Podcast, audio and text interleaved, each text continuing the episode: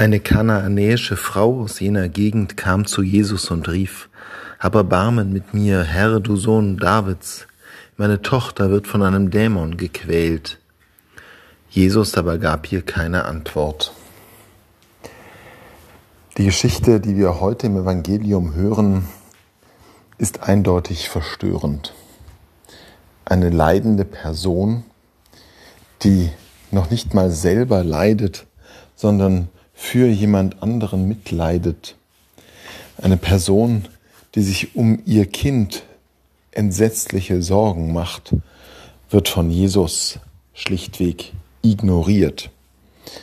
Und nachdem das mit dem Ignorieren nicht so recht klappen möchte, versuchen erst die Jünger, sie zu verscheuchen, und dann erklärt Jesus, dass er nun einmal zu den Kindern Israels gesandt sei und nicht zu den Heiden die absolute, totale Frustration für einen Menschen in Verzweiflung.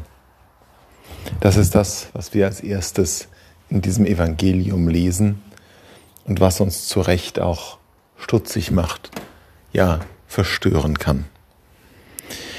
Es steckt freilich noch mehr in dieser Geschichte drin.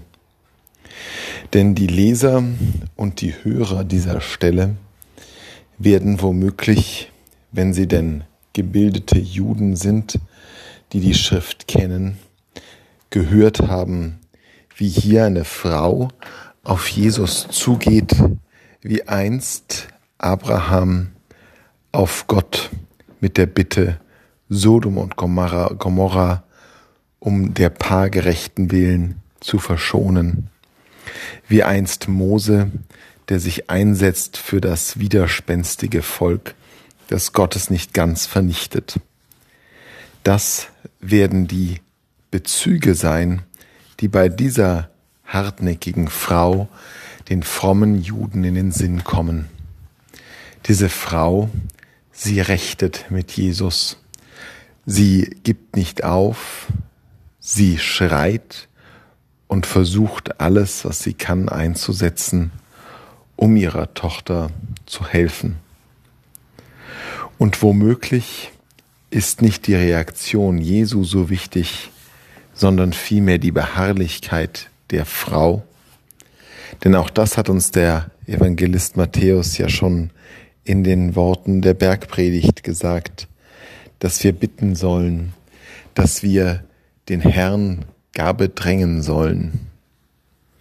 Und damit wird diese Geschichte vielleicht zu einer etwas anderen Geschichte, zu einer Geschichte über Jesus, den Gott, Jesus, den Sohn des allmächtigen Vaters. Denn so wie einst eben Abraham und Mose den Herrn beschworen haben, die anderen zu schonen, so bedrängt jetzt die Frau aus dem Heidenland Jesus ihre Tochter, ihr Kind gesund zu machen. Und damit verweist sie uns darauf, wer Jesus ist. Jesus ist eben der, zu dem die Menschen kommen, den die Menschen bedrängen, um jeden Preis. So wie sie es schon ihre Mütter und Väter bei Yahweh taten. Wir sind es gewohnt, in einer sehr gezähmten Frömmigkeit uns Gott zu nähern. Einer Frömmigkeit, wo in den Fürbitten mehr die Kirchengemeinde belehrt wird über Gut und Böse, als Gott bestürmt wird, seine Gnade walten zu lassen. Wir sind aufgewachsen oft in einer Frömmigkeit, die höflich ist, so höflich, dass sie Gott beinahe schon siezen möchte.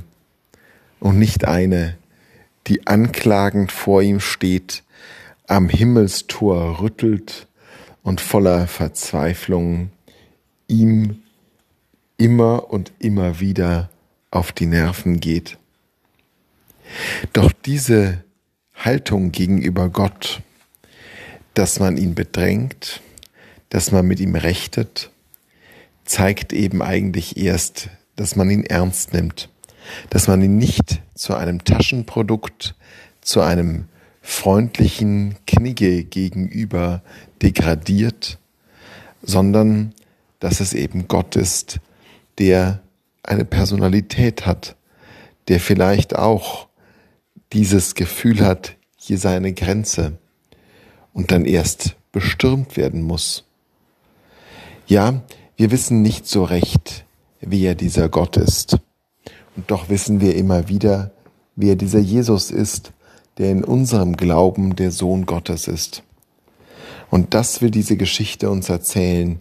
Hier ist einer, der ist wie Yahweh, und wenn euch etwas bedrückt und besorgt, so seid freimütig wie Abraham, wie Mose, wie Elia und wie die Frau aus dem Heidenland, bedrängt ihn, denn am Ende wird er das Gute für euch tun, weil er es kann und weil er es will.